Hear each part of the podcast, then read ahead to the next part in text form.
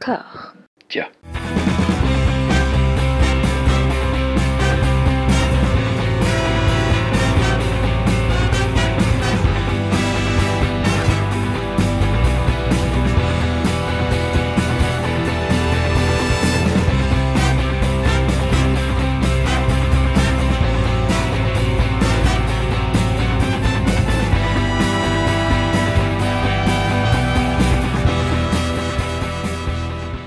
Bonjour à toutes et à tous. Vous avez été quelques-unes et quelques-uns, une poignée significative, à faire part de votre enthousiasme sur les formats courts que j'ai un peu dû enregistrer à l'arrache et en dépannage ces dernières semaines.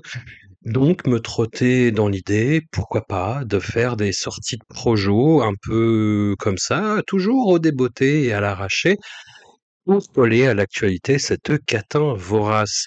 J'ai cherché le, le bon film avec lequel reprendre ces activités. Je me suis dit que j'allais prendre un blockbuster.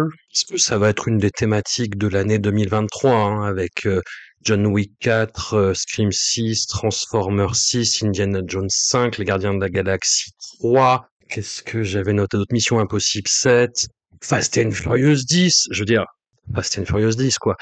Et donc, je suis allé voir alibi.com 2, qui, contrairement à pas mal de mes camarades euh, fatigués magnanimes et néanmoins estimés, collègues de podcast ou autres, euh, non, ce n'est pas le meilleur film de la bande à Fifi de Philippe Lachaud. Ça n'existe pas, le meilleur film de la bande à Fifi de Philippe Lachaud. Même si, je reconnais que la dernière partie, il y a une envie de faire quelque chose, de monter euh, une scène d'action qui soit un minimum construite, et j'apprécie l'effort, mais ça reste de la grosse merde. Ça, ça reste, euh, enfin, de l'humour de, cours de récré, et quand je parle de cours de, ré- de récré, c'est vraiment de, de maternelle, quoi. Et c'est pas possible. Et c'est toujours aussi rétrograde et, euh, et consternant, finalement. Voilà. Il y a un effort, mais euh, à quoi sert l'effort dans ces configurations-là? Je vous pose la question. Ant-Man 3, Ant-Man 3, tout a déjà été dit sur Ant-Man 3. Effectivement, c'est moche. Effectivement, c'est bâclé. Effectivement, les gens des VFX de chez qui bossent pour Marvel ont envie qu'on les abatte. Ils ont envie d'en finir. C'est, manifeste, c'est patent. C'est dégueulasse. C'est dégueulasse. Même Paul Rudd ne, ne peut rien. Il y a aucun jeu sur les sur les échelles de, de grandeur, sur la distance. C'est que dalle. C'est de la merde. C'est de la merde. C'est agressif. C'est pas drôle. Et là, je sors juste euh, de, de Creed 3 et c'est un film, j'ai l'impression, qui a été beaucoup moins euh, discuté que Ant-Man 3. Euh, j'ai réussi à échapper à, quelques retours, à quelques critiques que ce soit. Peut-être que tout le monde s'en fout.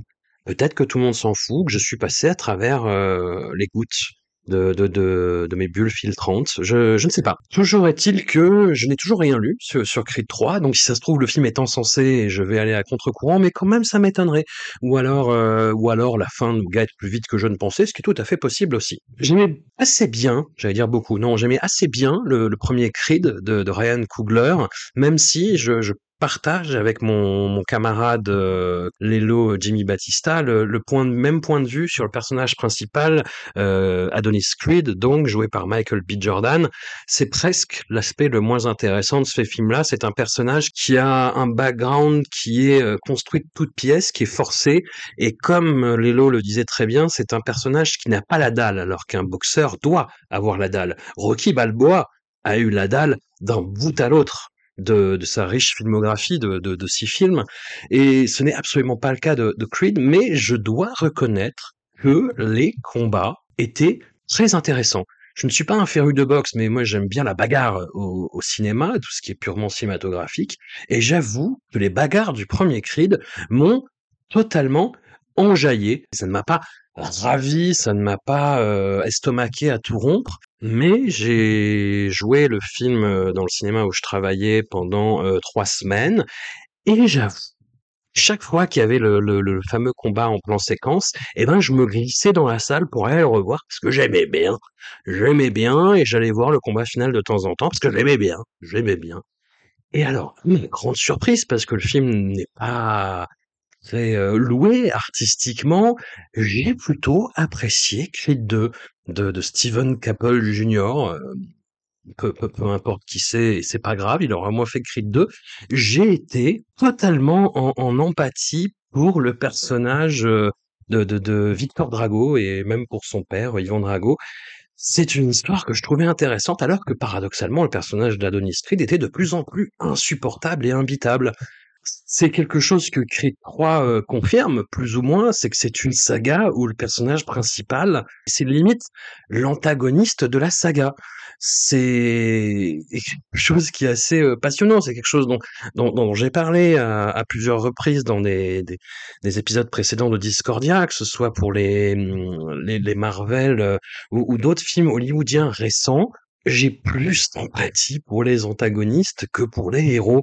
C'est, je, je sais pas, c'est peut-être la vieillesse, c'est le fait de regarder le cinéma américain euh, de l'autre côté du manche, de prendre le cinéma américain pour ce qu'il est, c'est-à-dire un soft power et une, une machine de, de domination intellectuelle des esprits. Mais après, c'est, je, je veux pas faire perdre de l'année à avoir l'air de découvrir ça non plus. C'est quelque chose qui a toujours été là. Moi, j'ai revu True Lies de James Cameron, par exemple c'est assez évident que c'est tellement too much dans cette volonté d'écrasement et de domination des adversaires de façon totalement matu vue et assez incompétente, il faut le dire, et assez bourrine, quoi. True Lies, c'est quasiment euh, les méthodes de, de Team America, mais euh, j'allais dire sérieusement non. Justement, le, film est tellement gros que qu'on peut pas le prendre sérieusement, mais c'est c'est quelque chose qui est assez, qui frappant. Et, donc, Creed 3, c'est bah c'est un petit peu toujours le même problème, quoi. Le personnage d'Adonis Creed est pas saccable euh, pour pour dessous, quoi. C'est quelque chose qui a été relevé, c'est-à-dire que le, le, les de la saga euh, Rocky à la base, c'est vraiment l'outsider, le mec un peu loser qui euh, défie euh, tout, toutes les prévisions et sort grandi même s'il n'est pas gagnant à la fin du combat. Voilà, c'est sa détermination, sa rage, sa dalle, encore une fois, qui singularise son combat. Et là, Adonis Creed a moins la dalle que jamais et trahit plus que jamais l'esprit de Rocky Balboa. C'est-à-dire que dans ce film, quand même, il faut prendre en considération qu'il y a une tétratonne de placements produits, mais à un point limite absurde. C'est-à-dire qu'à un moment, euh, le, le, personnage roule en bagnole d'un air un petit peu mélancolique à la recherche de son passé perdu, et il passe devant une pub géante de lui sur un building avec marqué Ralph Lauren en énorme. Et il y a peut-être une volonté de la part de Michael B. Jordan, qui est passé à la réalisation cette fois-ci, de montrer un petit peu les déchirements et le paradoxe de ce personnage qui vient euh, d'un, d'un, d'une enfance euh, démunie, euh, qui a été dure, et il est arrivé là où il est maintenant. Et non, mais sauf que c'est pas du tout, ça fait juste pur placement produit de merde. Et c'est comme ça tout le long du film. Et quand je disais que c'était une trahison de l'esprit de Rocky Balboa, on a le coup systématique automatique du training montage. Et si ce n'est que là, on nous refait en fait la course folle de Rocky Balboa euh, sur les marches à Philadelphie, sauf que là c'est à Los Angeles. Et c'est en sur euh, le personnage d'Adonis Creed finit en surplomb des lettres Hollywood. Et tu ne peux pas faire plus antiéthique que Rocky Balboa que ça, quoi. C'est, j'ai, j'ai un peu halluciné en voyant ça, très très honnêtement. Ce qui faisait l'intérêt, euh, à mes yeux, en tout cas de cette saga, c'était donc les combats. Et ici, mais euh, c'est anti-spectaculaire au possible et c'est raté au possible. On a le, le, le, combat final qui est toujours quelque chose avec quand même un minimum d'enjeu où Adonis Creed euh, a un peu sous-estimé son adversaire et un peu fait de la merde et il part, il part perdant. Là, il n'y a aucun enjeu. Il n'y a aucun enjeu, c'est-à-dire que les forces sont équilibrées dès le début du combat, je spoil, hein, les forces sont équilibrées dès le début du combat, il y a un espèce voilà, Michael B. Jordan, en fait, euh, il nous fait le coup pendant le tout premier combat qui est au début du film. Il fait des petits, euh, des petits ajouts de montage, des ralentis sur euh, son regard qui repère la faiblesse de l'adversaire. Et c'est nul. Et c'est nul. Et c'est mauvais. Et ça casse la dynamique du combat. Et c'est, c'est, il fait l'inverse de, de ce qu'a fait la saga Creed jusqu'à présent, justement, sur la façon de filmer la boxe. Et ça ne marche pas. Et ça ne marche pas du tout. Et c'est pire que tout dans ce putain de dernier combat où, à partir du, du deuxième round, il y a une ellipse de 10 rounds, en fait, où on nous montre les deux adversaires se battre dans une espèce de projection mentale de leur passé, avec l'arène qui se vide et euh, qui se charge de nuages lourds. Il euh, y a des barreaux de prison qui arrivent à un moment c'est d'une symbolique lourdingue, nulle, non avenue. Creed se prend un coup au plexus à un moment, Et il se relève.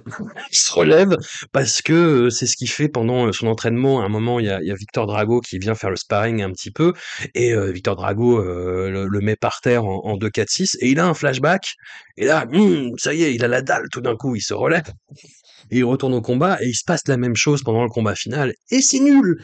Et c'est nul! Et il y a aucun enjeu! Et moi, ce qui m'intéressait aussi là-dedans, c'était le personnage de Jonathan Majors, à savoir si ça allait me refaire le coup du dos que j'allais prendre fait et et parti pour, heu, pour l'antagoniste. Ben, j'aurais bien aimé.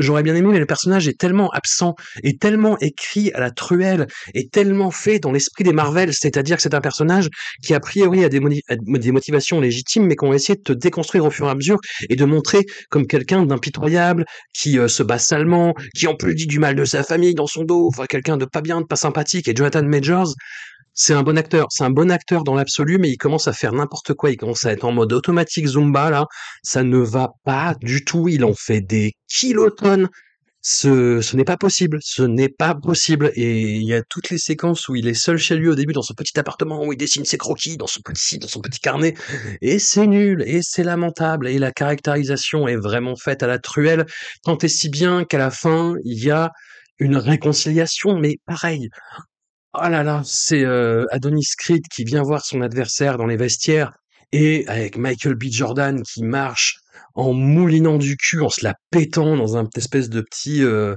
ensemble blanc là, heu et qui vient lui dire: «Ah ça va, je te pardonne, c'est pas ta faute», et l'autre qui pleure quoi. Ah mais mon Dieu, mais quel film horrible, quel film horrible. Je ouais, c'était un petit peu un plaisir coupable, jusqu'à présent la la saga Creed et bah, ça ne l'est plus. Ce film a tout gâché, ce film a tout mis par terre et rien n'est réussi, je vous le déconseille. Voilà. À la semaine prochaine, je pense, pour Scream 6.